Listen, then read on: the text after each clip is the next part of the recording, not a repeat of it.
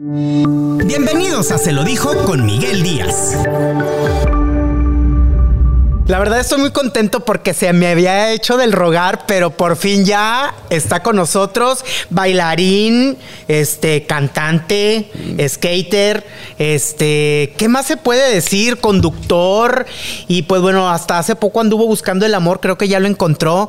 Brandon Mesa, ¿cómo estás? Muy bien, Miguel Díaz, muchas gracias por la invitación. Es un honor, es un placer estar aquí en te tu habías, podcast. Te habías hecho del rogar. es que yo te fui sincero, yo te dije, ¿sabes qué? Yo no quiero hacer nada para tele. Y eso hace, ¿cuánto fue? Ya ¿El año pasado? Y ya tiene rato y luego pues se vino la oportunidad y pues bueno, aquí estoy de nuevo. Todo el mundo conocemos a Brandon Mesa porque desde muy pequeñito estuviste en los reflectores. Empezaste a bailar y empezaste con tus pininos en la televisión. Sí, empecé a los 13 años y luego este, me acuerdo que fue lo de la caída de PGB, que me quebré el codo y lo de ahí Raúl Ramos en corto me, agarró, que era productor también de, de Poncho. Y de ahí me dijo, oye, hazme un paro, vente acá, bátelo, y es un personaje, que era el cascarín. Y ahí empezó todo, ahí empezó el cotorreo, empecé ahí a desenvolverme en cámara, porque la mera verdad que soy muy penoso en, en, cámaras frente a público, soy muy penoso, pero pues ya estando ahí en, con Raúl ya me empecé a foguear. A los 13 años iniciaste, pero iniciaste porque a ti te gustaba, ojo, o porque tu mamá quería ver reflejado sus sueños en ti y te mandó a hacer lo que tal vez ella en su momento quiso ser y no pudo. Pues yo creo que así fue porque mi mamá siempre nos conseguía casting en Televisa. Me acuerdo que fue mi primer casting en el ballet de recta, que quedé también. Pero yo me daba mucha, mucha vergüenza. Yo lo que yo quería hacer era bailar. Entonces me dijo mi mamá, pues vamos a, vas a bailar, pero pues con cámaras. Entonces me empezó a mover que aquí, para allá, y que vamos allá, y que vamos acá. Y luego en el momento cuando yo quedo en el ballet de recta en Televisa, sale un promocional de buscando al ballet de Poncho Inir. No, pues mi mamá le agradó más la idea esa y dejamos todo allá por irnos a multimedios y yo creo que fue la mejor oportunidad que aproveché porque pues desde ahí pues empezó todo lo chido. Te hiciste súper famoso, súper conocido. O sea que entonces tú aceptas que tu mamá era la que quería ver reflejados sus sueños en ti, por eso te conseguía casting y te traía para allá y para acá. Se me hace que sí, porque también empezamos, mi hermano era el que quería empezar en lo de los payasos. Eh, mi, eh, ahí a la, a la, vuelta de la casa había uno que en paz descanse era Suárez de Payasos, que era Tilico, eh, que era el Mocos, y él fue mi primer jefe, de hecho. Entonces entramos con ellos, nos dan, nos dan la oportunidad, nos enseñan a maquillar, nos enseñan a malabarear, nos enseñan a, a, maromear. En mi caso me enseñaron a maromear más de lo que yo sabía. Y ahí empezamos también a, a hacer eventos. Y a mi mamá le encantaba que nosotros estuviéramos haciendo algo para el público, que nosotros éramos eh, la atención de, la gente. Entonces yo creo que de ahí dijo mi mamá, no, pues estos chicos, mi hermano Marlon y yo, que éramos los que, no, pues sí, vamos para allá y que risa y risa. Que... ¿Te molestaba que tu mamá te llevara tal vez a castings o te llevara a buscar oportunidad en los medios? ¿Te molestaba? ¿Crees que de alguna forma tu infancia se, fue se vio interrumpida por eso? Claro que se interrumpió porque pues empecé a trabajar muy chico en vez de disfrutar pues la infancia. Creo yo que eso es lo que se hace a los 12 años, porque a los 13 empecé en, en, tele, pero a los 8 empecé a trabajar en ballet, en payasos y en todo eso, porque me veía no de mi edad, me veía un poco más grande. Entonces aproveché eso y yo creo que yo nunca lo dije, bueno, mejor dicho, nunca lo di, le dije a mi mamá, pero no me sentía yo a gusto. ¿Por qué? Porque me daba mucha vergüenza de hacer cosas como el casting, como el baile y todo ese rollo. Me da vergüenza, pero lo supe sobrellevar y pues pues se hizo. Y ahí le doy gracias a mi mamá, que pues gracias a ella, pues, eh, pues tengo carro, gracias a ella tengo un carro y gracias a mucha gente que me apoyó.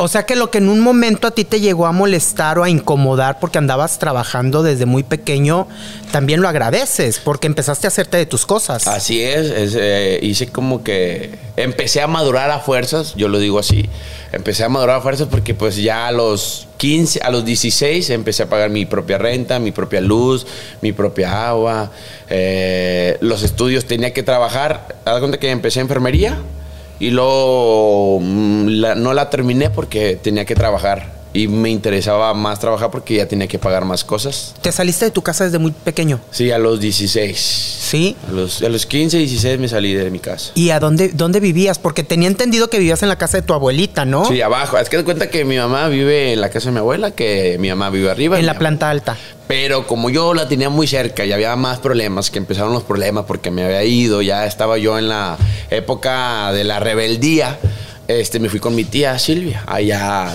a, a Villa Juárez.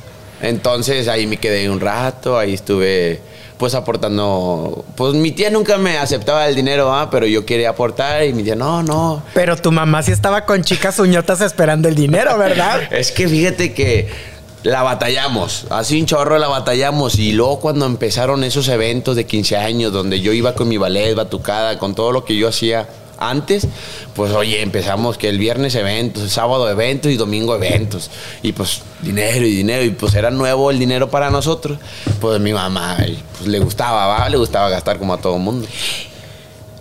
Te llegaste a sentir explotado. Sí, sí. Un buen tiempo sí me sentía así como que yo no quería trabajar, yo no quería... Yo lo que quería era que me dejaran ir al mercadito y a los 15 años de mis amigos de la secundaria. Y no podías, tenías no evento. podía. En, e- en ese entonces mi mamá no me dejaba. ¿Por qué? Porque también fue, tiene razón por un lado, que si yo iba, no me la pasaba a gusto porque nomás me estaban pidiendo fotos y que varando para acá y que varando para allá. Pero en ese entonces como apenas yo sabía que era como que, pues esa fama me empezaba a gustar, pero pues lo malo era que no me dejaban por eso mismo. Y como me pagaban por ir a 15 años, pues mi mamá decía, pues mejor que te paguen y vas al 15 años y ahí te, corre, te cotorreas. ¿Qué hay de cierto de que todo lo que ganabas te lo quitaba tu mamá y tú tenías que estarle pidiendo que para un refresco porque no traías ni un 5? Sí, hace eh, en ese entonces mi mamá, pues ella administraba todo el dinero, que ahorita ya viéndolo a mi edad, siento que ella pues estaba administrando, administrándolo bien. ¿Por qué? Porque si en ese entonces yo recibía 10 mil pesos, yo no sé qué hubiera hecho hoy yo con eso, Con ese dinero. con ese dinero. O sea, en ese entonces a lo mejor yo lo hubiera gastado en Tonterías. tonterías que a lo mejor y me gustaría, ¿va? porque era pues la edad donde tú quieres probar y comprar y deshacer. Pero pues no se me dio la oportunidad y yo creo que mi mamá pues la aprovechó en ponerse boobie. Eso te iba a preguntar, porque luego surgen muchas leyendas urbanas de que tú estabas molesto también porque tu mamá andaba pero bien emperifollada. Uñas eh, nuevas de acrílico cada que podía, se hizo operaciones. Oye, fíjate que las uñas pues por lo máximo, ¿cuánto cuestan? Unos 800 pesos, por decir. Yo creo que eso no era nada para mi mamá. A mi mamá le gustaba, pues, más extravagante, ¿va? De que... Pues ella empezó a comprar camioneta. Empezó, luego, empezó la, camioneta y luego se operó las, las boobies y luego se hizo la lipo y luego... Este, empezó a comprar... No, le empezó a meter a la casa. No, hombre, hizo... Yo por eso ahora lo veo que hizo a, a buen jale con el dinero, ¿ah? Entonces, o sea, no de su cuerpo, ¿ah? Sino de lo de la casa, lo que le metió. Pero era beneficio para ella. Pues sí, pero ahí vivíamos entonces nosotros. Pero te saliste. Pero me salí, entonces yo dije, pues bueno, a lo mejor y eso en algún futuro va a ser mío o, o no sé. ¿va? ¿Y cómo va eso? ¿Sí va a ser Es- tuyo o no? Quién sabe, no sé. Pero pues espero que ellos mejor se lo dé a mi hermano. Yo sabré cómo me la ingenio para yo tener mi propia casa, así como he tenido todas mis cosas y pues vamos a ver qué es lo que sucede. Dentro de lo que cabe, a pesar de que tenía, te tenía muy cortito, porque es cierto que no te dejaba salir. Conozco. No, tampoco me dejaba tener novia. Sí, No que, que era, me acuerdo esas leyendas de que, digo, porque viven unos amigos a unas casas de donde vive tu, tu mamá y sabía que no asomaban ni la nariz Sí, a no, la no calle. Me, no me dejaba. Me acuerdo hace mucho que ahí con Mike Bueno, haz de cuenta que había una fiesta con Mai y yo me acuerdo que yo me salía a escondidas. Yo me brincaba a los techos, haz de cuenta que vivíamos en el segunda planta y me iba, estábamos a cuatro o cinco casas de la esquina. Me iba todos los techos y me bajaba hasta la esquina. Entonces me bajaba a la esquina y me iba a cotorrear ahí con Mike, de hecho, era, había fiesta. Y luego hubo un problema que, que ahí me peleé con unos chavos porque era mi mero apogeo y ellos pensaban que pues yo me creía pues, Mucho. que- mucho. Me peleé y me devolví corriendo y entré como si no. O sea, se me olvidó, porque como había el problema, entré así rápido. Rápido. Pues total, entro, mi mamá no estaba, gracias, porque no me hubiera dado unos chingazos. Entro, después de menos de 15, 10 minutos llega mi mamá. Y yo dije, ay, que me salvé. Dije, no me vio, no supo nada. Yo aquí estoy acostado en la cama. Luego mi hermano, que ojalá estés viendo este video, mi hermano le peina, le dice, oye, que Brandon hace ratito estaba allá abajo. No, hombre, ya te imaginarás mi mamá. Ah, Mi mamá así nos pegaba, digo, como todo mundo, mi mamá nos nos daba sus palazos o cinturazos. De ¿Con qué te pegaba? Con lo que encontrara, lo primero que encontrara. poco? Sí, mi mamá sí es así. Pero digo, gracias a eso, yo creo que, pues, nos encarrilamos porque, pues, sí éramos como que muy rebeldes. Bueno, yo en esa época, ¿va? Porque yo quería, ya, déjeme ser, déjeme ser. Pero tampoco eras tan mal portado, ¿eh? Porque No. sé que dentro de tu rebeldía, como le llamas, te portabas bien, no andabas haciendo desmanes. No, no, ¿por qué? Porque como no me dejaban salir, pues no, ¿qué hacía? O sea, no podría ir a cualquier lado ni hacer nada, pues por, no me dejaban salir. Mi mamá le ponía candado allí a las a la puerta. Cuando ya supo, cuando mi hermano le dijo a mi mamá que yo me saltaba por, por, la- por los techos de la casa, mi mamá eh, puso candado y se llevaba la llave y ahí... Prácticamente estabas encarcelado. A de cuenta, a de cuenta, pero pues a de cuenta bien divertidos nosotros porque pues había comida, había tele, había... Pues ahí nos entreteníamos. ¿Por qué? Porque no sabíamos qué había en el exterior, no sabíamos qué y con quién ir a cotorrear ni nada. Entonces nosotros decíamos, mi hermano y yo, no, pues aquí estamos con ganas. Al paso del tiempo, ¿lo recuerdas con gusto? ¿Lo recuerdas con tristeza? ¿Lo re- ¿Cómo lo recuerdas? Mira, yo me tatué esto que dice, madre, te amo, perdóname que te recuerde llorando. Yo me puse esto en la, en la muñeca. ¿Por qué? Porque yo todo lo que me acuerdo, pues de repente hay días que me da tristeza porque, pues, una, porque no disfruté muchas cosas de la juventud, por decir así. ¿va? Tengo 24 años y apenas estoy así como que abriendo los ojos y... Descubriendo el mundo. Exactamente. Y en ese entonces, pues no, no sabía nada. Entonces me puse esto porque cada vez que me acuerdo de esas cosas y que los las peleas con mi mamá y que mi mamá esto porque no nos dejaba hacer esto y que el otro, entonces por eso yo dije, me tengo que tatuar esto para que mi mamá sepa que yo me acuerdo de ella y me acuerdo de todo lo que vivimos, pero con un no con una emoción porque fueron tanto como buenas cosas, pues también fueron muy malas. Y yo soy muy rencoroso y me acuerdo siempre de las malas. Tu abuelita fue pieza clave en, en los momentos difíciles para ti, ¿no? Sí, mi, mi abuela siempre estuvo como que de- del lado de Marlon y, y- y mío, pero pues siempre nosotros le hacíamos más caso a mi mamá porque pues nos daba más miedo que mi mamá nos regañara que mi abuela nos regañara. Porque mi, mi abuela casi no nos regaña. No nomás nos decía, no, sí, vete. O sea, hay cosas que mi mamá decía que no y mi abuela, no, sí, ve. Y que no sé qué, y no le hagas caso, y que no sé qué. Pero pues nosotros estábamos entre la espada y la pared porque no sabíamos qué hacer. Si me voy a la fiesta o me voy a salir aquí a patinar afuera o algo, pues, pues iba como... ¿Y a tu abuela cómo la recuerdas? Bien, mi abuela, no, yo la amo mucho, también amo a mi mamá, también mucho, mucho, las amo a toda mi familia, pero me acuerdo mucho de mi abuela, pues porque, pues, mi abuelita es como que, este, pues mira, se apellida Amor, yo te digo todo con eso, mi abuelita es, es un amor de persona, me, me da mucha buena vibra, me, me gusta cómo me dice las cosas, hay veces que me da mucha risa que se le olvidan las cosas, entonces hay muchas cosas que yo le agradezco a mi abuela por darme la confianza y por, por darme esas motivaciones que las necesitaba en ese entonces. Y ahorita pues ya nada más, pues yo le marco. Hay veces que no, no voy porque, pues por X cosa, y le estoy marcando. Ella pues ahorita de hecho está mala de un ojo y por eso le estoy marque marque porque pues piensa, pensamos que este, tiene catarata o algo así. Yo pienso porque ya a su edad yo creo que eso es lo que le está afectando algo que te hayas quedado con ganas de decirle a tu abuela, porque yo sé muy bien que siempre estuvo al pendiente de ti, te apapachaba en los momentos en los que más triste te sentías, Brandon, porque me llegó, yo llegué a verte prácticamente hecho añico sentimentalmente y tu abuela te daba ese remanso de paz. Me acuerdo que te, apapachaba, te decía lo que tú querías escuchar porque llegó un momento en que te llegaste a sentir que no te quería tu mamá y no te quería tu papá y no te quería, no te quería nadie y tu abuela siempre estuvo ahí. Yo me acuerdo muy bien, un día fui a tu casa a hacerte un reportaje y me acuerdo tus palabras eran de mucha ternura y cariño para tu abuela. Sí, yo le digo a mi abuela que la amo mucho si está viendo este video. ella, ella lo sabe y sabe que yo siempre voy a estar con ella hasta que Dios lo permita.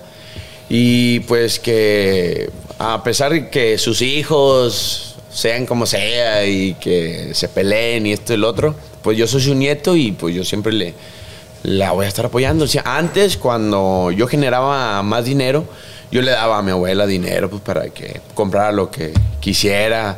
Este, aparte que mis tíos le daban, más o no faltaba nada en su, en su refri.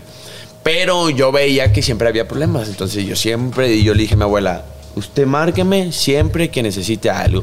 Eh, medicamentos, comida, sus cheves que mi abuela toma. Siempre, siempre yo le dije a mi abuela y lo puedo decir, seguir diciendo que lo que le falte yo voy a estar para ella. Siempre ha sido su consentido. Sí, sí, siempre. De hecho, también era Chavita, un primo mío. Pero como Chavita ya está más grande, yo creo que ahora yo pasé a ser el consentido. Oye, en, en, su momento tenías como que muchos sentimientos encontrados con tu mamá. Era de que la querías, pero también sentías cierto recelo por toda esta situación de que te interrumpió tu niñez, tu infancia, que te sentiste explotado. Se llegó a hablar de demandas, porque le, interpusiste una demanda a ella para que no se te acercara. Y de hecho estuvo, estuvo orden de restricción. Tuve, eso es lo que promoví, fue la de orden de restricción para que no se me acercara, porque era cuando yo me salí, cuando yo me empecé a salir de la casa, que yo no quería que pues se acercara a mí. Yo tenía una novia que también salía aquí, que era Katy Barajas. Hace un chorro de tiempo yo me fui a su casa. Estuvimos todo el día y era cuando dije, ah, me voy a ir en camión. Ya sabía andar en camión, pero para Escobedo no sabía nada. Yo le dije a Katy, oye, Katy, ¿qué camión agarro? Porque no soporto a mi mamá, yo me quiero ir y quiero disfrutar todo el día estar contigo. ¿Por qué? Porque mi mamá no quería que anduviera con ella, específicamente con ella. Entonces me dice, no, pues toma este. No, total, llegué, me bajo y me quedé con ella. Total, no sé cómo mi mamá supo que en la tarde-noche llegó con policías a la casa de Katy Barajas. Llegó y luego salió el papá. Yo ya me había ido porque yo ya sabía. Ah, no, yo me había ido antes, como una media hora antes. Llega mi mamá con las policías y Katy me marca, oye, tu mamá está aquí con muchos policías y te está buscando, dice que estás aquí adentro, pero yo le dije que no, bla, bla, bla. Le dije, no, pues no, no, dile que no estoy ahí, que no fui ahí. Yo bien nervioso porque no sabía qué es lo que iba a pasar porque ya había metido a la policía. Yo dije, no, no, total, ahí me fui con mi tía, total, mi mamá fue con mi... No, hombre, se hizo un pancho impresionante que desde ahí mi mamá como que me agarró coraje. Dijo, ah, este cabrón. Que te agarró a golpes enfrente de todo mundo. Sí, esa no me. No, ahí no fue. Esa fue en otras situaciones. Pero en esa situación hubo un pancho porque no sabían dónde estaba yo. Pero yo ya había mandado un mensaje a mi mamá que yo estoy bien. Pero mi mamá a fuerza quería que saber dónde estaba y con quién estaba y qué estaba haciendo. Bla, bla, bla. Total, me fui con mi tía Pasó el tiempo y al día siguiente vuelvo ahí con mi mamá. No, pues ya después de la regañada y todo, ahí estoy con mi mamá. No, pues más sangrón a mi mamá porque yo ya había hecho algo que no estaba... Correcto para ella. Exactamente, que no estaba correcto para ella. Total, pasa eso y luego ya es cuando meto la de, la, la de restricción. Ya sabes qué, yo era cuando ya terminé ahí con Katia, con Katy Le dije, Katy, ¿sabes qué? Ella también lo hablamos. Le dije, ¿sabes qué? Esto no va a funcionar. Ya sabes cómo es mi mamá. No me deja hacer esto, bla, bla, bla. No puedo ser un novio para ti. ¿Por qué? Pues porque tú quieres andar pues, noviando y salir y esto. Total, terminamos la relación. Y es cuando conocí a Jackie. Jackie me llevaba 10 años y ella veía lo que pasaba. Veía que cómo sufría. Veía que mi mamá estaba mal. Veía todo. Total, me dijo, oye, ¿qué quieres hacer? Yo, ella me veía triste y no le dije, no, pues quiero hacer esto, quiero hacer el, otro. Yo te pongo un abogado, yo te doy dinero si quieres para un abogado. Le dije, no, no, déjame ver cómo yo me lo investigo, pero ¿qué es lo que tengo que buscar? Me dice, tienes que buscar un abogado. Está bueno. Llego aquí.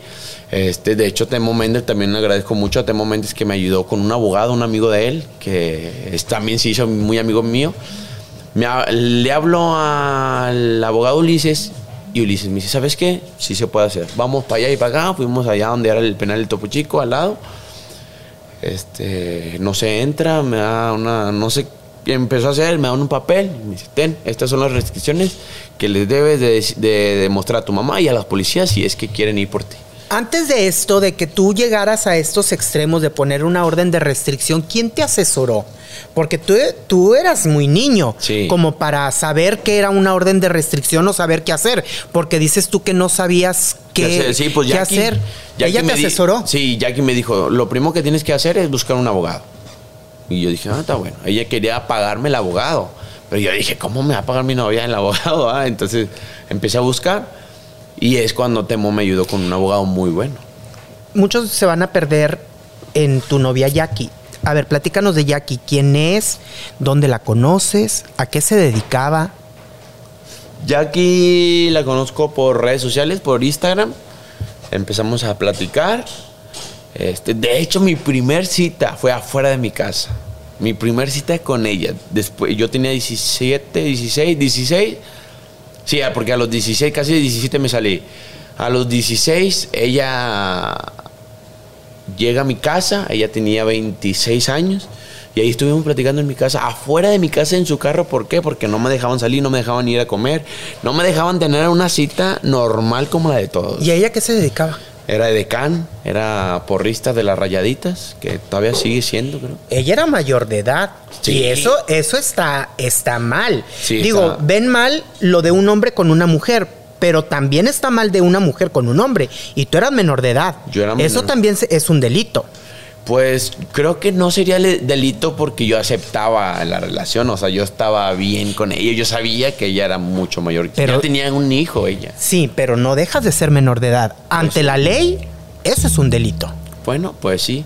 Y en ese entonces no lo veía ni de delito. Yo creo que mi mamá sí lo veía así porque mi mamá cuando supo que yo empecé con ella, cuando empecé a hablar y a cotorrear y se dio cuenta que tenía 26, no, hombre, era el peor cáncer porque mi mamá no quería que anduviera con ella. Si con Katy era así, peor con Jack. De hecho, muchas personas también de aquí de, de- del canal estaban en contra de esa relación. Uno de ellos fue Pelón Ramos. Sí, eh, al principio no querían que anduviera con ella, porque supuestamente me iba a quitar mucha juventud, este, que yo debería de estar probando, este. No, y andar con chavitas de tu edad. Sí, exacto, que en ese entonces ella, como estaba de decán, todos me decían, no, ella anda con jugadores, ella anda con jugadores.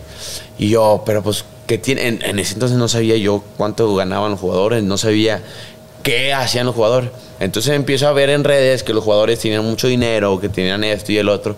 Pues empecé a trabajar más y me empecé a comprar carros para que Jackie viera qué es lo que yo tenía. La querías deslumbrar. Sí, yo me empecé a comprar motos, me empecé a comprar carros así chidos, sin decirle, ¿va? Yo empecé a tener acá buenos carros para yo asombrar a ella y, que ella, pues no me dejara así tal cual por otro vato, porque en ese entonces yo no tenía carro y, y a donde íbamos de que llévame para allá o algo, que al Oxxo o a cualquier cosa, me llevaba en su carro, en el carro de Jackie.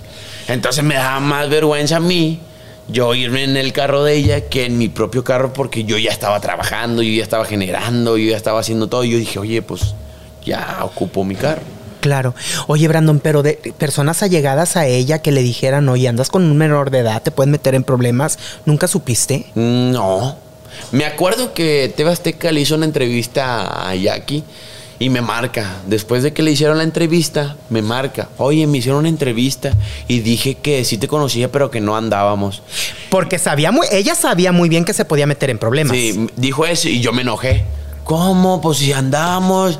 No, pues yo me enojé, le dije ahí en un pancho de que nada, entonces yo también voy a decir que no ando contigo, que bla, bla. Entonces, donde yo le cuelgo, ella me, me platicó ah, después que ella va con el reportero, me dice, oye, ¿me puedes hacer otra vez la entrevista? Y pues se la hicieron y es cuando volvió, ya es cuando dijo, no, yo sí ando con él, y que no sé qué, bla, bla, bla. Cuéntame, en esa historia con Jackie dicen que tu mamá llegó a amenazarla, Sí, no, mi mamá amenazaba a todas las novias que he tenido. pero a ella con mayor razón porque era mayor de edad. Sí, yo- fíjate, yo nunca supe qué le dijo, pero yo sabía que no la quería. Yo, yo sabía que ella iba a hacer todo lo imposible mi mamá para que yo me separara de ella. Porque aparte se dio cuenta que tiene un hijo. Y yo, pues, me gustan mucho los niños. Y yo dije, no, pues yo, qué chido ir con el niño. Que... Porque hasta después de un rato ya que anduve con ella, el niño me decía, papá, a mí, de repente. Y estabas dispuesto a, a perder tu, tu, pues parte de tu, por así decirlo, ¿cómo te lo puedo decir? Adolescencia, porque tenías 15, 16 años, ya teniendo un niño. Sí, pues fíjate, yo no sabía que, que era ser papá, pero como yo me gustaban los niños y yo jugaba con él, me lo llevaba para allá y luego lo subía a la moto y él le hacía como que manejaba la moto, entonces yo dije, pues está divertido, como yo no fui el que engendró, el que tuvo que estar dando dinero, pues yo dije, pues que me estoy divirtiendo, yo me la estoy pasando bien. Pero ya después yo dije, oye, pero pues tengo que tener mi, mi hijo de sangre, que se parezca a mí, así es como que lo vas a, a amar, ¿va? Porque pues eh, ahí yo no sabía nada, no, no, no, no supe qué hacer más que divertirme con el niño. Oye, Brandon, ¿te sentiste obligado a andar con Jackie? ¿Ella te obligó? No. ¿Tú quisiste? ¿Quién lo abordó primero? Es que me, me brinca mucho que ella era mayor de edad y sabía que estando con un menor es penado. Sí, este, no, yo estaba bien encantado porque me gustaba, me gustaba mucho, era, estaba, pues tenía un cuerpo muy, era de- muy fit, era- estaba mucho en el gym ella, este, y yo dije, ay, ella está mejor que todas mis novias, ¿verdad? que las que he tenido. Yo me quiero quedar con ella y me voy a quedar con ella y no me importa lo que diga mi mamá y, y así duré tres años con ella, tres años, y ya después este, tuvimos problemas y se acabó todo. Se acabó. Pero no fue porque tu mamá la haya amenazado, porque se habla de que tu mamá le dijo, tú andas con mi hijo es menor de edad y te vas a meter en un problema. Sí, yo creo que sí hubo ahí momentos que mi mamá, porque mi mamá enojada dice todo. Entonces, por eso yo creo que también tomé la decisión de salirme ¿va? de mi casa. Yo dije, si yo sigo aquí con mi mamá y sigo yo con esa relación, que yo la quiero esa relación, no voy a poder hacer bien el noviazgo. Entonces decidí salirme, es cuando empecé todo el proceso. Yo creo que al año ya es cuando No llegó a interponer tu mamá ninguna denuncia. No supe, no supe, pero ya después del que el papel que yo tenía, pues como que dijo, ah, esto va en serio. Y como que dijo, yo pienso que dijo de que si le muevo, pues yo me voy a mover más, un paso, ya iba un paso yo adelante. Entonces a lo mejor y ella le pensó por eso y a lo mejor no quiso hacer tanto problema y así se quedó todo. ¿Y ahorita cómo están las cosas con tu mamá? Bien, ayer cumplió años mi mamá. ayer estuve con ella y ahí este, estuvimos cotorreando, la felicité y todo, estuvimos muy bien. Y ahorita, o sea, todo tranquilo, ya se olvidaron las demandas, ya se olvidaron los rencores, ya se olvidaron los problemas, ya se olvidaron las tranquizas que te ponía.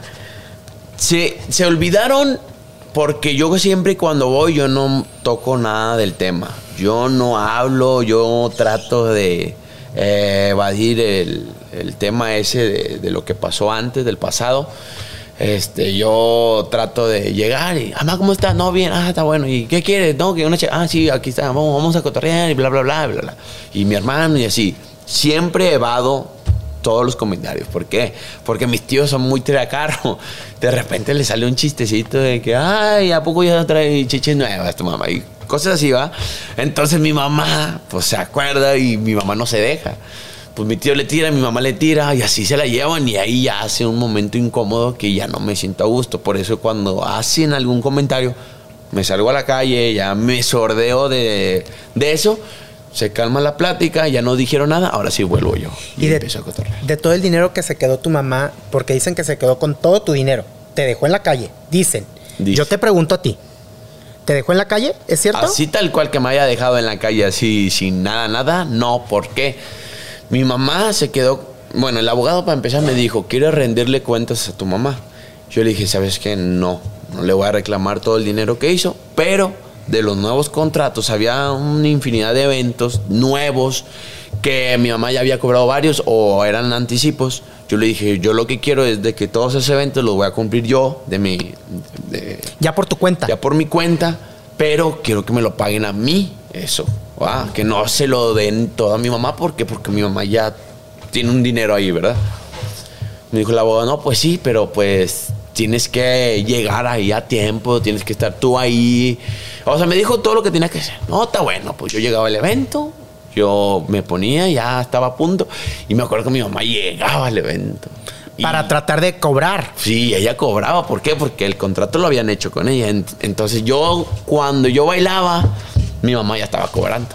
Mi mamá cobraba. O sea que como quiera te, a la Sí, brava te... porque como ya era un, un- un pleito por lo que yo había hecho y por lo que yo estaba haciendo, pues mientras yo estaba bailando con el ballet, pues mi mamá cobraba y se iba. Como yo llegué solo, mi mamá, mi, mi mamá decía, no, pues llegaste solo, vete solo. Y mi mamá se iba y se iba con el dinero. Así como le, le hizo como unos tres, cuatro eventos así. Ya los demás yo cobraba antes. Yo ahí empecé a acostumbrarme a cobrar antes de los eventos. Yo llego, me pagan y hago mi show. Ya no hago mi show y me pagan al último. Ya no hago eso por lo que me había pasado. Total, así quedó y empecé a agarrar los eventos, empecé a agarrar los eventos. Hubo un, evento que le agradezco también a Alex Sotelo y a Marina Sotelo, que ellos me acompañaron, que era en Tampico. Yo no tenía carro para irme, yo no tenía dinero para irme, yo no tenía gasolina para irme, yo no tenía nada para irme. El evento, no sé, por decir, habían cobrado 10 mil y restaban 3 mil pesos del evento. Y lo, le hablo a la persona. Y yo tenía pues el contrato, tenía el número. Ah, porque a pesar de eso le quitaron los contratos a mi mamá. Porque pues ella tenía todos los contratos. Le quitaron los contratos a mi mamá y empiezo a ver. Y había ese evento de Tampico. Total, me depositaron como 5 mil pesos. La persona que era. Me depositan 5 mil pesos y yo le hablo a, a Sotelo. Era el primero con el que me llevaba. Le digo, Sotelo, oye, tengo un evento en Tampico. Yo sé que tú tienes carro. Tiene el Spark. Me acuerdo, creo que era el Spark tú tienes el carro, hazme paro, réntame el carro y te pago a ti, te pago la gasolina y te pago el- la habitación Ajá. ¿ah? para que me lleven, necesito cumplir el evento. De perdido ya me depositaron este dinero que sobró. Me dijo, sí, no, no hay falla, no, no te cobro nada, que no sé qué. Nomás lo de la gas y pues las habitaciones, no. No, está bueno. Total, le, le pusimos gas, ahí no sé, no me acuerdo, como 1500 de ida y vuelta, no me acuerdo cuánto gastamos. Total, pago allá y de sobra me quedaron mil pesos. Mil pesos, ya me regresé bien contento porque ya había hecho el evento. Pero porque cumpliste. Sí, porque ya había cumplido, ya había ido, ya había venido. Total, así quedó. Luego de ahí me empezaba a dar más coraje, ¿ah? Porque yo le platicaba a todos, a los que con los que trabajaba, oye, fuiste a Tampico, no, que sí, les platicaba lo que sucedió. No, hombre, estás bien menso, no, hombre, que esto y que el otro. Y pues yo con cara de que, con el coraje adentro, porque no sabía yo cómo actuar, porque era mi mamá, todos decían, no, hombre, mándala y que esto y que el otro. Le dije, sí, tú la mandas así de rápido porque no es tu mamá, pero la mía es mi mamá y pues a mí me duele el hacer eso. Entonces me decía, me quedaba callado, me quedaba callado, me quedaba callado. Siempre me quedé callado. Total, todo eso me lo guardaba, me lo guardaba. Y hubo un tiempo que mi rencor, yo pasaba algo, me enojaba, lloraba. Me enojaba, lloraba, papi. Yo nun- nunca quiero que nadie me vea llorando ni que nadie me vea enojado. Siempre pasaba eso y ¿sabes qué? A la chingada. Yo voy a ser, voy a ser rebelde. Ahora sí, voy a ponerme, me voy a poner los huevos y voy a andar para allá y para acá. Y así es cuando me empecé a agarrar de valor. Y empecé a, pues, no a evadir, a enfrentar ahora todos los problemas y a ser más maduro en todo lo que sucedía.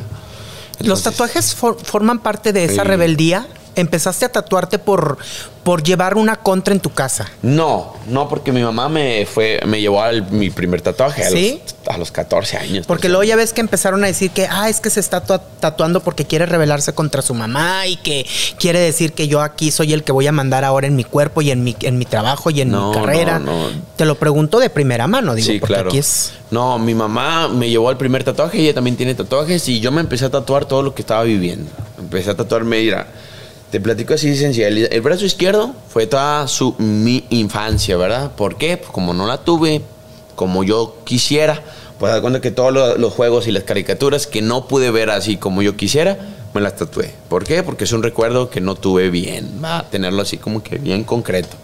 Y el brazo derecho es todo lo que he vivido, todo lo que me ha pasado, todo lo que quiero y todo lo que ha sí, pues lo que ha sucedido. Entonces, por eso me lo he tatuado así. El derecho mi vida y el izquierdo, bueno, mi- mis problemas, por decir, derecho mis problemas y el izquierdo mi poca infancia. Tú dices que ya no tienes nada en contra de tu mamá, ya está como que sanada esa parte. Así es. Pero de tu mamá hacia ti, No sé, nunca le he platicado. Nunca nos hemos sentado, así como estamos ahorita, a platicar de esto. Yo creo que deberías de armar un podcast. Con ella. Eh, Oye, estaría muy bueno ese. Va a reventar. Pero no, yo creo que... es que ella ha sido la villana en tu historia. Sí, ella, ella ha sido la villana, pero pues ahorita ya cambió todo. Entonces creo yo que ahorita... pues, yo no quiero platicar con ella así de, de todo lo que pasó. Ya pasó, ya sucedió, ya... ¿Y ahora de qué vive? Si ya no vive de ti. No sé, ella creo que ahora está trabajando.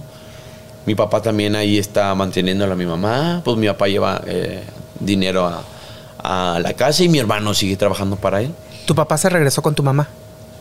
Sí, es mi padrastro. Bueno, tu padrastro. Sí. Porque tu papá es uh, tu papá. Sí, el mongol. El mongol. El, el luchador. No, y de hecho, pues ojalá mi papá, el mongol, vea también esto y pues tampoco ya se arrimó, ya no se arrimó. Ya no lo volviste a ver. Ni tu abuelo. Ah, mi- veo más a mi abuelo. Porque Sí. de cuenta donde yo vivo eh, está más cerca todo el barrio de mi abuelo. Entonces, pues de repente paso por ahí y mi tía Angélica, este, como que le avisa de que, oye, ahí anda el Brandon y que no sé qué. Y mi abuelo de repente, oye, ¿cómo estás, hijo? Y que no sé qué.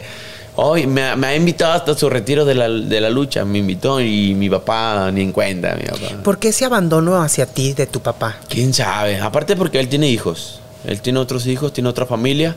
Yo creo que eh, ese fue el detalle que a lo mejor y le estaba poniendo más atención a ellos que están más chiquitos. Y pues nosotros pues que ya, pues yo creo que ya nos encarrilamos un poco a lo, a lo nuestro y dijo, no, pues ya están encarrilados ellos. ¿Crees que te quiera tu papá? Pues yo creo que sí. Yo creo que sí. ¿O tienes esa duda de que te, te quiera y que por eso no los ve, por eso no te vio? Pues la verdad que no sé. Yo pienso que, que sí nos quiere, pero pues si nos quisiera nos vería. Y no nos ve. Entonces no te quiere. Pues tal vez no. ¿Qué, qué- qué sentimiento tienes hacia tu papá? Porque dices que eres una persona muy rencorosa, pero también el rencor a veces no es bueno, ¿eh? También hay que sacar las cosas y sacar lo que nos duele. ¿Cuál es el sentimiento hacia tu papá? Nunca lo viste, nunca tuviste contacto con él y ahorita pues ya de grande pues ya menos. Menos. Me acuerdo que iba todos los domingos a la casa a pedirle permiso a mi mamá que si nos dejaba ir a un partido de fútbol, porque mi papá nos había metido a fútbol, a un equipo de fútbol de dueño de un amigo de él. Pero mi mamá era de ganas, eh, eso estábamos más chiquillos. Como mi papá de repente el sábado no iba, porque se supone que mi papá iba a llegar el sábado, quedarse ahí, y el domingo levantarnos con él e irnos. Mi papá llegaba el domingo, por decir en vivo, llegaba, este, pues después de... no sé, Desmañanado. Mi mamá, no van a ir, y no van a ir. No, hombre, pues yo ya estaba, yo me dormía ya con el chorcillo, las calcetas, para ya levantarme y ponerme los tachoncillos y irme. Pues yo esperando que mi mamá dijera que sí estamos en el cuarto y mi papá tocando la ventana por atrás, porque mi papá se iba por atrás, tocando la ventana. Yo dije, ábreme, ya, ya es tarde para los niños, que no, no van a ir y no van a ir y no van a ir. ¿Por qué? Porque mi papá ya había llegado tarde. No, mi, mi hermano y yo era de que chinelas, yo quería ir, yo, yo quiero estar ahí en el fútbol y muy pocas veces fuimos por, por el problema de ellos dos. Y total, yo me acuerdo, pues que nomás eran muy pocas las veces que nos veía. Entonces crecimos, nos empezó a ver más y luego de repente desapareció. Desapareció y una vez al mes. ¿Y por qué desapareció? Pues yo creo que por el, el niño. Porque el niño tiene, yo creo, la verdad que no sé, pero unos seis años. ¿Su otra años. familia? Sí, su otra familia. ¿Tú crees que su, su actual mujer le prohibía que los viera? Sí, también sí cierto. Su actual mujer no quería que nos viera. Ya me acordé, porque yo le marcaba a mi papá cuando, pues ya cuando se arregló todo, yo le marcaba a mi papá y le preguntaba, ah, ¿sabía quién era? Yo me imagino, y me devolvía la llamada, me devolvía la llamada, me devolvía la llamada. O sea, le colgaba. Sí, me colgaba. De repente le marcaba de otro número que yo sabía que no me conocía, contestaba y me- no me marcaba. Ah, Siempre me, dijo, me, me decía, ¿qué onda, chaparro? ¿Qué onda, chaparro? Y lo, ¿qué onda? Eh, Escuchaba que cambiaba la. ¿Cómo se le dice? La plática. Sí, el, el modo de hablarme Ajá. lo cambiaba porque a lo mejor la esposa estaba ahí cerca y no quería que supiera que estaba hablando conmigo. Total, me di cuenta de eso, supe de eso y luego supe que de alguien, no me acuerdo quién, sinceramente, quién me dijo, no, es que no lo dejan. Creo que los mismos luchadores, no, es que la esposa no quiere que, Que te vea. que te vea. Y, y ahí es cuando supe yo. Dije, ah, bueno, entonces ese es el, el detalle, que no quiere que... O sea, como que ya no nos mantuvo y ahora no quiere que nos vean, pues dije, no, ¿sabes qué? Pues ya está grande mi papá y si le hace caso a su nueva esposa, pues bueno, él sabe. Y así me quedé y dije, no, pues si no nos habla. ¿Quieres a tu papá? Pues sí, yo sí lo quiero porque me acuerdo, nomás me acuerdo de las cosas buenas, porque como él no nos regañaba porque no nos veía, pues yo me acuerdo de nomás de las cosas chidas que pasaba con él. Y eran bien pocas, eh, unas veces al fútbol, unas veces a la lucha, unas veces a entrenar y ya. ¿Tienes sentimientos de cariño hacia tu papá y hacia la esposa de tu papá No, que le no prohibía? pues a mí la verdad que como no la conozco, no sé ni cómo es, pues sinceramente no me interesa conocerla. Pues qué mal onda que, que si le puso esas restricciones de no vernos, pues yo creo que eso ya es pasado, sabe que tuvo una relación con, con mi mamá y debería de aceptarla porque lo que no fue en su año no hace daño. ¿Tuviste que llevar terapia, Brandon, para sa- sanar todas estas heridas? No, y me arrepiento y a lo mejor y tal vez en un futuro lo haga. Este, yo quisiera esas terapias porque yo veo una película, veo novelas, de repente va, no, no es que la vea, veo una película, veo una situación, veo una novela, veo en general una situación con papás y me da mucho sentimiento. Siempre que es algo con papás, siempre que es algo con hermanos, siempre que es algo así como triste en la familia, me da un chorro de sentimientos. Y no me gusta llorar, no me gusta, bueno, con gente. Yo en el baño lloro. o Es que llorar solo. no es debilidad. No, llorar no. Es, es poder limpiar el alma de, de- Exactamente. de cosas que nos dañan. Entonces yo creo que ese es el, el- el nudo que yo tengo aquí en mi pecho, que yo pienso que con terapia o con alguien, este, ¿cómo se le dice? Sí, un profesional Sí, que te ayude. Que me diga cosas para yo sacar todo, yo sacar todo, yo sacar todo. Y así es cuando yo pienso que voy a estar bien de mi paz con mi paz interior. Yo pienso. O sea, todavía no llega a esa paz que necesitas. No, no, no, no tengo esa paz interior que es la que debería estar presente en mi vida. ¿Y por qué no buscas la, la- la asesoría o, o la terapia necesaria, Brandon? Porque todavía estás muy chiquito, 24 años. Sí, es que fíjate que no la he buscado porque prefiero irme a... Se me olvidan mis problemas cuando estoy trabajando. Evadirte. Sí, prefiero evadir las cosas este, o enfrentar los problemas y ahí se acabó. O sea, yo hago mis cosas, enfrento este problema, se acabó y ya después yo veo qué hacer conmigo mismo. Te voy a preguntar algo porque a lo mejor vas a decir tú que no sabes esta historia, pero aquí en una entrevista que nos dio Priscila, la que es santera, nos dijo que tu papá mantenía una relación con la tremenda Carola, él estando casado. ¿Es cierto? Fíjate que no lo sé. Que hace mucho, en. ¿Qué era? Se me hace que era telediario. No, telediario, este. Aficionados. A mí me decía un camarógrafo: Oye, tu papá viene aquí, tu papá es el mongol. Le digo, sí. Me dice, aquí viene. Yo le dije, yo cuando estaba en el canal. Me dice, le digo, ¿a qué viene? Me dice, sí, viene por una muchacha de aquí.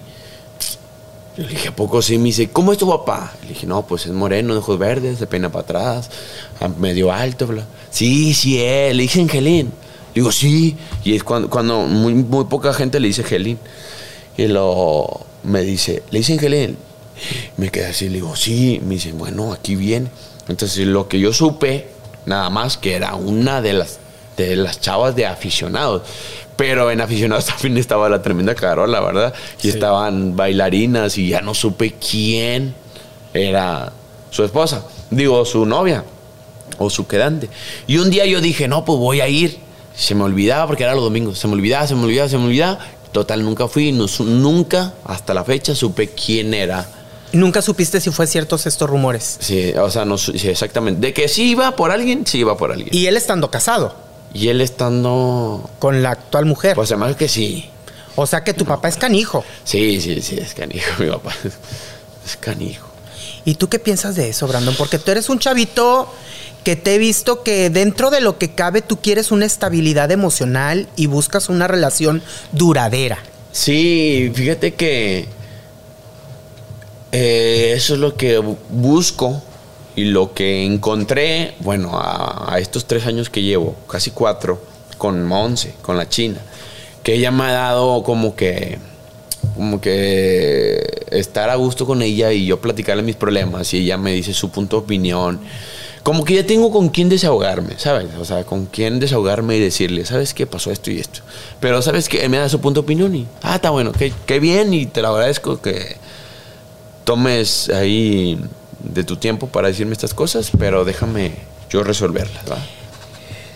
¿Tuviste miedo de que en tus relaciones fueras, digo, perdón la palabra, pero así le dicen, fueras a llegar a ser cabrón como tu papá? De andar con una y con otra y con otra y teniendo una relación. Sí. ¿Tuviste ese temor? Este, no, es que fíjate que yo cuando empecé con una relación, yo no era de decirle, te, eh, ¿quieres ser mi novia? No era así en ese entonces, pues no sabía que se, se la tenía que cantar, no sabía en, en ese entonces. Cuando descubro eso era con Jackie, pero antes de Jackie yo andaba con una y con otra y con otra y así me la llevaba. Las que fueron un poco más formales fue la de Katy Barajas y luego ya empezó la más formal con Jackie y empezaron todas mis este, relaciones más formales. Pero pues sí, siempre anduve de cabrón, siempre pues con esto que me dio del apogeo de la fama, pues conocía a muchas chicas y empezaba para allá y para acá. Ahorita que dices de, del apogeo de la fama, llegaste a estar muy desubicado en Acábatelo. Llegaste de repente a ser irresponsable. Que entraba, ahí entró mucho eh, el la mole, dándote consejos, me acuerdo.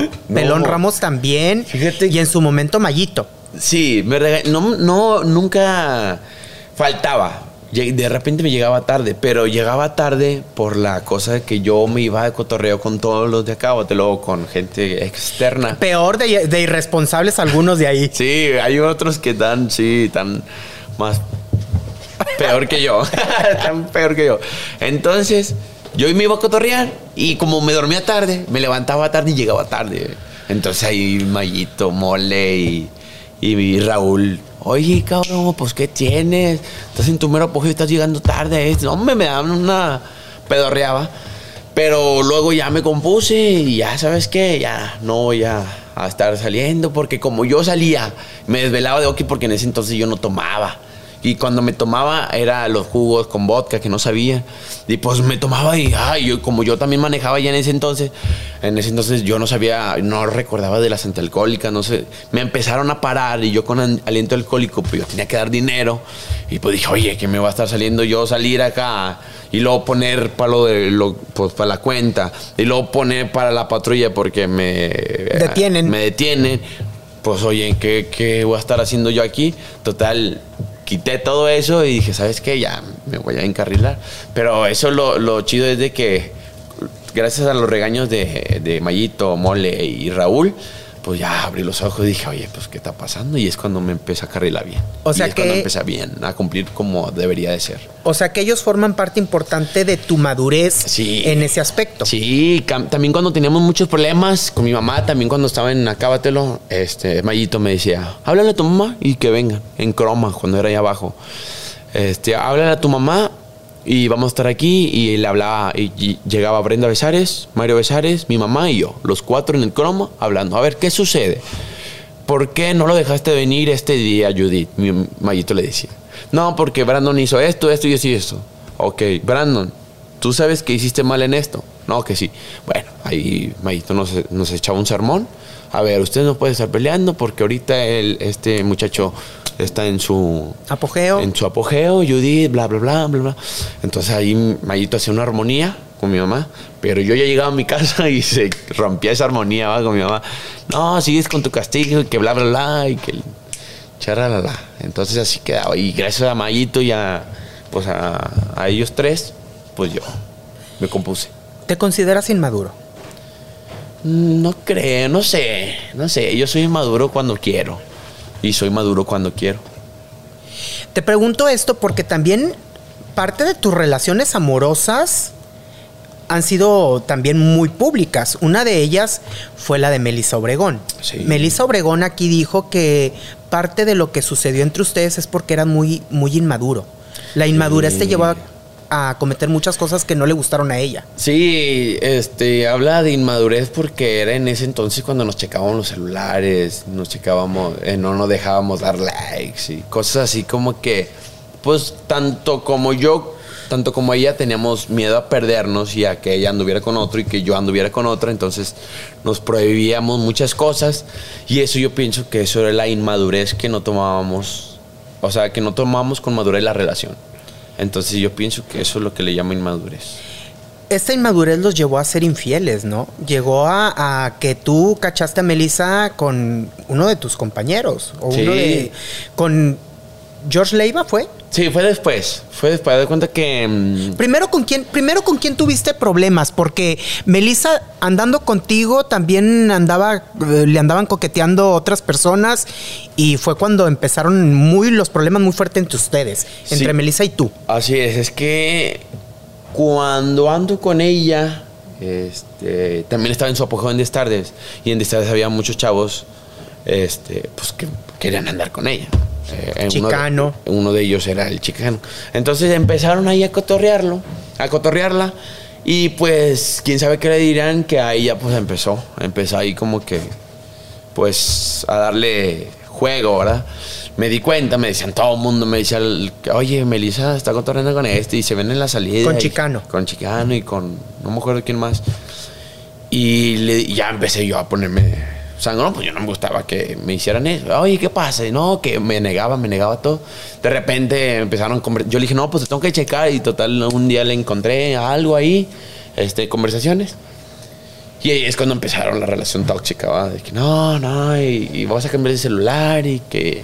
No, me dio un chorro de problemas, ¿va? Pero por la idea de que. Quién sabe si se estaban tirando rollo, que es lo más seguro. No, se están no sé si se estaban tirando rollo, pero pues toda la, todo el elenco o todos los camarógrafos me decían, oye, sí se ven en la salida y que esto y que lo otro. No, pues me da un coraje. De hecho, tú llegaste a enfrentarte con Chicano, Sí, que fue muy no- conocido ese pleito que hubo, o eh, eh, fue como que un conato de pleito, porque no llegó a tal, pero tú le llegaste a reclamar a Sí, Chicano. yo siempre. No, no, siempre quiero hablar las cosas en serio, ¿va? o sea, y, y a la cara. Si hay un problema, quiero resolverlo. Y si no se resuelve, mejor ya no te hablo y se quedó así. Entonces yo con ese, eh, ese individuo, yo cotorrié y le dije, a ver, ¿qué sucede, va? ¿Sabes que es mi ruca? Y él me dijo, no, yo sé que estoy mal y bla, bla, bla. Y yo ya no. ya O sea, no- él se aceptó que Sí, andaba. Él aceptó que estaban cotorreando. Melissa no- y él. Sí, más no aceptó que andaban o que iban a andar. ¿va? Total, me dice, me hizo tal cual la cosa. No, que este. No va a pasar nada y X. Porque éramos bien camaradas, el chicano y yo. Éramos, él, él trabajaba conmigo, hace un chorro. Total, pasó todo eso, hablamos, todo tranquilo, todo quedó. Este. em, En buenos términos. pues sí, se podría decir. Luego ya terminó con ella por más problemas con otros chavos que no eran del canal. O sea que también era canija. Sí, sí, sí, sí, es canija hasta la fecha. Que le mando un saludo. este. Y termina la relación y luego después anda con Chicano. yo me quedo de que, ay, pues no me habías hablado a mí. Trabajas conmigo. Después creo que sí hubo un, un topeteo ahí de que, pues que, que no, que no me había dicho Que era no. cuando se querían agarrar a golpes. Sí, era cuando nos queríamos agarrar a golpes porque pues se supone, eh, eh, yo siempre con camaradas es la ley, hay un, un, un código entre camaradas, pues que no se puede andar con tu ruca, ¿va? Eso se supone, pero hoy en día ya toda la nueva generación y toda... Que es al que le llaman el chapulineo. Sí, no, ahorita ya mucha gente y muchas personas hacen eso que sinceramente y me cae gorda, la- aunque no conozca a la persona y si hizo eso, ya me cayó gorda, eso para mí no... Esta vez que hubo el, casi enfrentamiento porque no llegaron a los golpes fue cuando lo del celular que se, que se encontraron, que se tiraron, que se estrellaron y que no sé qué tantas cosas dijeron que yo no lo vi de primera mano, pero que dicen que aparte de este enfrentamiento que hubo un, un estrujeteo entre tú y Melissa y que los celulares salieron volando, no sé qué cosa. Fíjate que no me acuerdo mucho, pero este, yo sí agarraba cualquier celular y lo aventaba. Yo quebré un chorro de celulares. Yo, yo también la regaba porque yo los quebraba y yo los tenía que pagar. Yo a, a Jackie le quebré celulares, a Melissa le quebré celulares.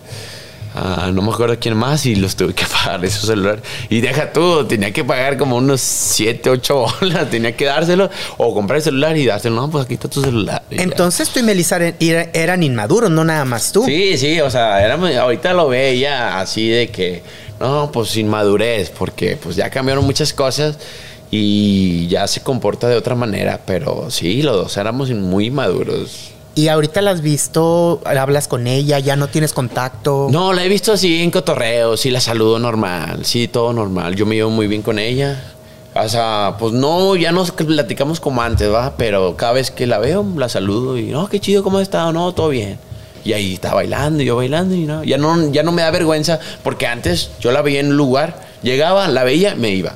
Yo no quería verla en ningún lado. Yo no, si en el antro, me iba también. En, el antro a todo mundo de los gerentes les gustaba que ella estuviera en una mesa y yo en otra, para que estuviéramos en el antro. Pero yo es lo que yo no quería. Yo llegaba, me decía, no, no está Melissa. De repente llegaba. O no está Melissa y sí estaba. No, total, yo llegaba, me iba, me iba, me iba siempre. Yo la evitaba. Melissa habla también de una infidelidad, infidelidad tuya con Monse, con la China. Porque la China siempre estuvo ahí al pie del cañón. Cuando rompían, ella estaba ahí. Cuéntame esto. Es que cuando yo ter- ah, cuando termino con Melissa, este terminamos, bueno, ya terminó, pasó y luego volvimos a cotorrear antes de mitad de mitad, empezamos a cotorrear otra vez. Exacto. Luego, este, conozco a China y yo dije, pues, yo ya sabía que con Melissa pues iba a haber problemas como los que habían pasado. Y yo dije, pues no sé, a mí me gustaba mucho Melissa. Y yo dije, ay, es que Melissa, y que Melissa, y que Melissa esto. Y lo conozco a China y China, pues no, me, me cambió así como que... Aparte es, es muy diferente, es una niña muy... Sí, China es muy... dentro de lo que cabe centrada. Sí, es más que centrada que, que muchas chavas que he tenido. Y como ella siempre ha sido estar jalando, y yo dije, oye, es que ella, yo la veo como que más serio la cosa, como que no se va a andar con pendejadas o como que no se va a andar con estas niñerías de, ay, ya conocí a uno, pero quiero conocer al, otro y al otro.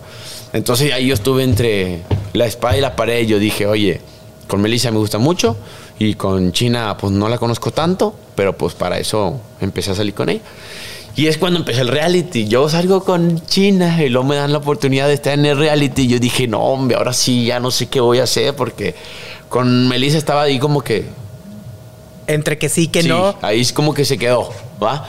Y luego ya empecé con China y dije, no, pues esto estaba más chido. Y luego empieza el reality y yo dije, ay, ahora sí, ¿qué voy a hacer?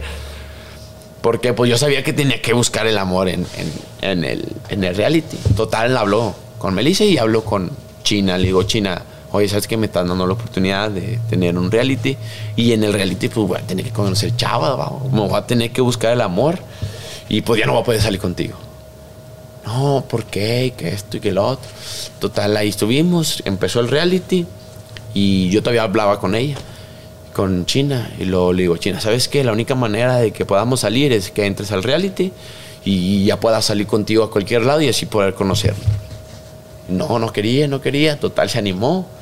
Y lo, ya después Melissa entra al reality porque... Ay, Dios, hacer el problemón ahí. Eso yo creo que fue por, por Mauricio. Estrategia. Oye, pero antes de este problemón que se avecinaba en, en mitad y mitad en el reality, ya había habido un enfrentamiento entre Melissa y la China en Destardes. Se habían Creo- dicho sus cosas. Creo que sí, creo que sí porque cuando... y todo por un hombre.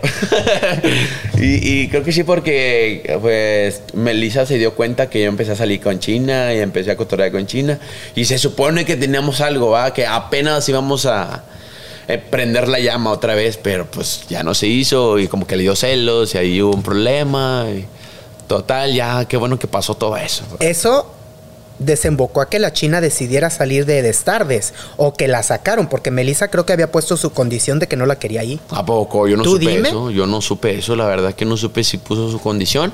Pero pues ahí está la inmadurez que tenía ella. y dice que acá. Pero no, yo como quiera ahorita ya me llevo bien con todas. Con todas mis ex. Bueno, pues menos con Katy que no tengo mucho que no la veo. Este, pero a todas con las que me topo, no, me nos saludamos muy bien todo. Aparte que ya son otros tiempos. Yo creo que ya es todo más serio, ya no es en ese entonces. Ya agarré como que, ¿cómo te puedo decir? Como que ya me centré y ya veo las cosas como fueron. ¿Qué, apre- qué has aprendido de todo esto que ha sucedido en tu vida? Has vivido muchas cosas a tan temprana edad. Sí, infinidades. Yo he aprendido a que si eres, mm, no sé, ¿cómo te puedo decir? Si tú, yo, si, yo sé que si yo siempre traigo una actitud buena, va, voy a quedar en cualquier lado, ¿sabes? O sea, si yo llego a una bolita con mi actitud de siempre, de buena vibra, voy a encajar en cualquier lado. Y así, si yo encajo en cualquier lado, hace que ellos me traten bien y yo tratarlos bien. Porque en ese entonces, yo entraba y yo por no querer hablar a hablarle a nadie porque me da vergüenza, todos pensaban que yo era el sangrón. Pero es que eres tímido. Sí, soy penoso. Entonces yo a lo que he vivido, yo pienso que si yo llego con buena vibra a cualquier lado, se borra todo lo que ha pasado y yo soy quien soy. Oye, Brandon, ¿y de tus excompañeros de, de Acábatelo con quiénes mantienes relación? Digo, porque sabemos que no todos se llevaban bien. Había grupitos. Sí, había grupitos, pero yo siempre era neutro con todos. Yo con el Choco, de hecho ahora con el George, que pues hubo ahí un problema. Que te anduvo pedaleando la bicicleta. A todos, al Chocolop también fue el primero que pedaleó. Con primero. esta. Lili. Con Lili. Ahí no. Lili Ramos. Yo, yo, yo, no, me- yo me acuerdo de eso y yo no lo hubiera permitido, ¿va? Pero luego me pasó a mí. Ya yo le dije a Choco, eh, ¿por qué no lo agarraste a chingazos, va? Porque eso no se hace, que esto. No, no, no sé qué pasó ahí entre ellos. Y luego, no sé, de problema, va. Lo pasa conmigo. Pues a mí me da un coraje y yo sí lo agarré. O sea, yo, yo le pegué en, en- en un programa, estamos en comerciales, yo le pegué a, a George. Sí, supe. Y me, me tuvieron que no, que esto no se hace. Y ya como que ahí George dijo, oye, ¿sabes qué? Pues estoy haciendo mal. Pero también lo veo de la forma que George este, estaba más morro. Estaba más morro y yo dije, no, pues es que este vato no sabe nada. Ya en ese entonces yo empecé a decir, porque como yo, me- yo compa- acompañaba a Batman, al papá de George, por George al, a al colegio, yo lo acompañaba cuando yo salía de PGB, pues yo veía al George bien chiquitillo y luego de repente bien, bien grande y luego trabajando juntos, dije, ah, pues este vato todavía sigue, estamos aquí en la misma, el mismo jale y haciendo lo mismo, pero tenemos otras mentalidades. Y yo dije, más que el George, todavía le falta ahí pensar que eso está mal, saber que, que lo que hizo estaba mal, bla, bla, bla. Entonces, desde ahí ya, ¿sabes qué? Y yo dije, me voy a llevar bien con todos. Porque también la mujer llega hasta donde. ¿no? ¿Cómo dice? El hombre llega hasta donde la mujer quiere. Ajá. Entonces yo dije, entonces aquí la culpa no es 100% del vato, ¿va? Es un 50 y un 50. Entonces ya no me voy a enojar tal cual. Con él nada con más. él. ¿Por qué? Porque también tiene una relación chida de amistad con él. Llegaste a golpear a George por lo de Melissa, Sí. que Melissa andaba contigo, andaban otra vez tratando de que, de que la relación funcionara, porque ya habían tenido muchos problemas. Sí. ¿Y a Melissa no le dijiste nada? No, ahí ya también ahí fue mi error. Porque yo pensaba que todo era por el vato. Pero luego ya muchos consejos y muchos refranes y todo, entonces me quedó este, el de la mujer llega hasta donde... eh, El hombre llega hasta donde la mujer quiere. Entonces yo dije, no, entonces esto es mita y mita y me voy a enojar con él y con ellas si hicieron algo malo. Y me voy a quitar de... Me voy a- marcar mi línea. Y ahorita no has visto a nadie de tus ex compañeros. No, oh, sí, a quien, al George también lo he visto, al Choco lo he visto hace poco, al Snoopy casi no. Este, a la mayoría Raúl sí, a Molly sí, a Mayito sí. A varias gente sí lo he visto. Pero pues ya hace dos años que no estoy aquí, entonces pues me alejé de muchas personas. También me alejé de amistades externas. Nunca llegaste a las drogas, ¿verdad? Eh, sí las probé. Sí, sí probé las que un amigo que Dios lo tenga en su gloria, que ya falleció, este, me dio a probar un- unas y no, no eran lo mío. ¿Por qué? Porque una de ellas me empezaba como que a sacar todo. Yo, yo lloraba, me ponía ahí como que todo tímido. Y yo dije, se me hace que si yo me vuelvo a meter algo de eso que me dieron, este, voy a recordar todo y no me lo va a pasar bien. Oye, pero entonces no era tan amigo, porque un amigo no te, no te induce a vicios. Eso sí, eso sí, pero yo lo digo que fue camarada porque pues siempre andamos en el cotorreo y siempre esto y siempre el otro. Si era más camarada de cotorreo, ¿verdad? Ajá. Y, y me dio a probar eso, entonces me, me pegó mal, por decir así. O sea, no me, no me gustó cómo me sentí. No llegó a una adicción. No, no llegó a una adicción. Y ahora lo que me gusta es el vodka de, con jugos, que es el que tomaba hace un chorro de tiempo. Como sí he probado la cheve, sí he probado el tequila, whisky, todo ese rollo. Pero no me gusta nada. El alcohol así no me gusta. Entonces, un vasito con jugo y el vodka ahí que disuelto, ah, no me sabe. Pero es- tampoco vives en la borrachera, porque No. tienes tus responsabilidades. Sí, tengo mis responsabilidades, pero ahora que me paran más, la- no sé si sean por mis tatuajes, por mi cara, no sé por qué, por la gorra, que cada vez que manejo me quito la gorra. Eh, me paran todos los días. No hay día que una patrulla no me pare a el famoso chequeo de rutina. Ajá. O pues para ver qué traigo, lo que sea. Es que a lo mejor porque piensan que teniendo tatuajes andas en algo mal. Tal vez. Este, y ese es mi. Ah, yo por eso en la noche ya no me gusta salir. Porque esperarme ahí 10, 15 minutos. Aparte, Monse vive contigo. Sí, Monse vive. También conmigo. tienes que, pues ya eres un hombre prácticamente casado. Eh, prácticamente, ¿verdad? Juntado. Tienes que, tienes que, a la mujer no se le deja sola todo el tiempo. No, no, creo que no, pero sí ha habido de que, oye, ¿sabes qué? No voy a llegar ahorita. Ando con unos amigos y me voy a quedar acá a co- a cotorrear y ahí vamos a tomar y ahí vamos a quedar un rato. No, está bueno, y llego a las 3, 4 de la mañana. Pero no me gusta llegar a esa hora porque a esa hora, como están las calles solas y soy el único menso ahí andando, pues me para. Me ha pasado que me para, en, por decir la avenida, primer- eh, entrando a la avenida me paran aquí. A mediación de avenida me paran allá y a final de avenida me paran. Por ejemplo, todo Miguel Alemán me siguen parando en todo Miguel Alemán. Claro. Entonces a mí no me gusta, me caen muy gordos los chotas y tengo muchos amigos chotas. Pero no, a mí me cae bien gordo que me paren. Claro.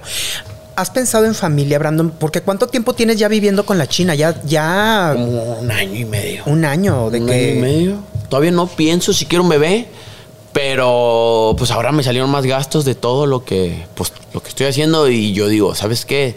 Todavía no estoy listo para tener bebé. Nunca voy a estar listo, ah, claro. Pero yo dije, ¿sabes qué? Mejor voy a trabajar más, voy a trabajar un año más, un año y medio más para juntarle más. Y ahora sí, tener una reserva de dinero para nada más el niño. Y Monse sí quiere, Sí, ella sí quiere. ¿sí? Oye, Brandon, ¿no te ha llegado a pasar por la cabeza de que tal vez con todas las heridas que tienes, que dices todavía que no sanas, ten- que tengas miedo de ser mal padre, como tal vez tú crees que fue tu papá contigo? Fíjate que sí, yo siempre he dicho, ojalá y yo lo ponga a práctica, ¿verdad? Que yo siempre digo, voy a hacer lo que mi papá nunca hizo conmigo. voy a darle la atención, que es lo que más quiero, ¿ah? que es lo que más quise, y pues yo creo que con eso va a tener todo mi hijo, ¿ah? aparte de lo que le enseñe. Pero si yo le muestro mi atención, creo que él me va a dar la confianza de. La confianza que no tuve con mis papás. ¿Qué es lo primero que no harías como papá?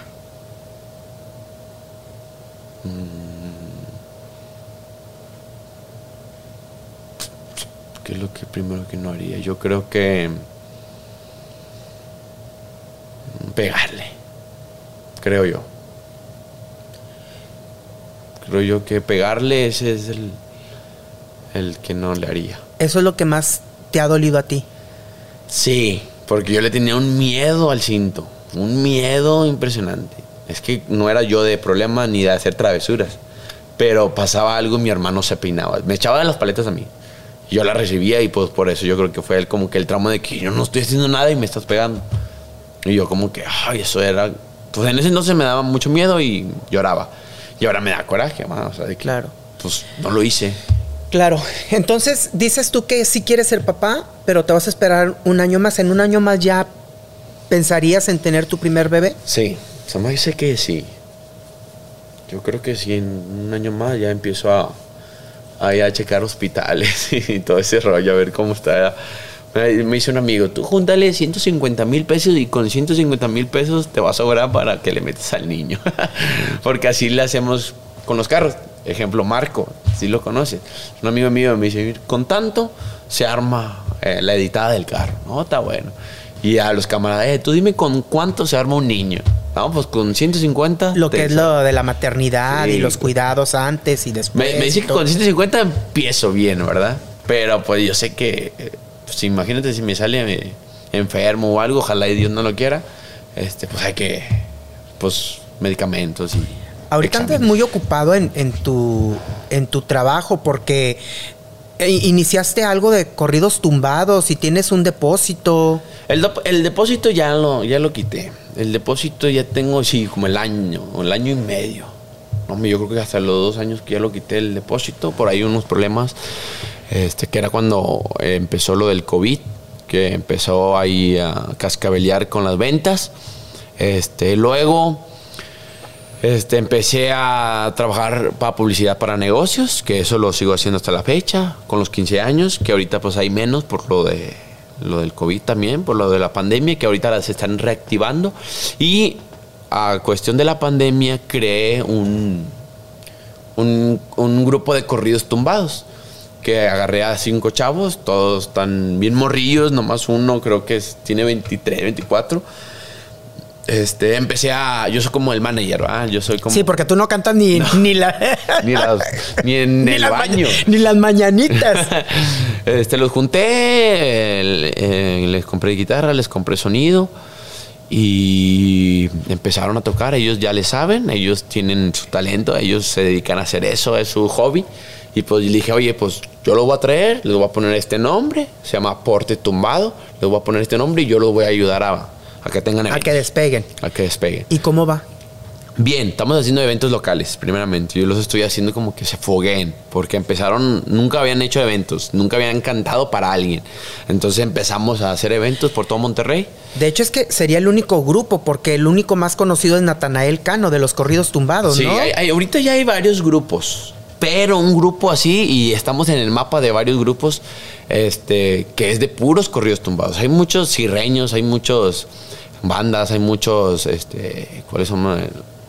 Pues grupos norteños, hay de todo, ¿verdad? Pero de tumbados no hay. Y yo le dije a ellos, oye, pues mi público son jóvenes. Y los jóvenes ahorita escuchan Natanael Cano, Junior H, todos ellos que están muy fuertes en los corridos tumbados. Y estos chavos que traigo son fan de ellos. Yo le dije, Entonces sí le saben muy bien al sí, corrido sí, tumbado. Sí, le saben muy bien. Sí, saben. Le saben. Se saben todas las rolas. Muchas rolas. De cualquier género. Pero, este. A ellos les encanta el corrido tumbado. Y yo dije, pues vamos a vender puros corridos tumbados. Claro. Y ahí va. Ahí va muy bien. Va muy bien. ¿Y lo de la marca de ropa que tenías? Ahí la tengo. Todavía, todavía no eh, estaba ya a próximo de sacar la otra otro diseño de playeras, pero ya tengo, ya llevo tres diseños que son pues tres líneas de ropa que nada más saco 100 de cada una, 100 y se acaba y ya no saco de esas y ahora saco nuevos diseños. Tú los diseñas. Sí, con el que hace el Tú dices, quiero gráfico. esto aquí, esto allá. Y Sí, yo le doy Ideas. Idea y lo él me la contempla y lo ya sé, sé, sé dónde ponerla. Claro, y se te vende bien. Sí, bien. Y Pues siempre, es que- siempre digo de que solamente voy a sacar 100. No, pues eh, se paran. Hay, hay chavas que se han llevado 5, ellas. Y, pues ni modo, va, ni modo que le diga, no, nomás una. ¿verdad? Entonces, pues hay un chorro de chavas que una, una, una. Y como nomás saco dos tallas, L y XL, son las que yo uso. Nada más, yo no saco chica, ni M, ni nada. Son puras tallas grandes. Si les gusta grandes, así. Pues es que como es como se están usando. Pues yo las que uso se ven así. grandes, Sí, ajá. pues yo las uso así. Entonces, pues así les gusta a las, a las chicas. Me las compran más las chicas que los de los chavos. Aparte trae nueva imagen porque ya te ves más maduro, ya la Por imagen la barba. es por la barba, te dejaste la barba, te quitaste las rastas, que te estabas quedando pelón, me dijeron. Me, me estaba dando unas entradas por acá y me estaba dando, este, ¿cómo se dice acá? Me, me rascaba y me sacaba sangre. Me quedaba, ¿cómo te puedo decir? Pues sí, algo ahí por la caspa y por el, el calor. Y como la rasta se enreda y se lava. y la pestilencia. No, no tanto, porque me la lavaba cada dos días. Me la lavaba y me la dejaba secar y así no olía nada. ¿Y no olía humedad? No, no. Si me las, de- me las lavaba diario, tal vez, no, pues no dejaba que se me secaran. Entonces a lo mejor ahí sí.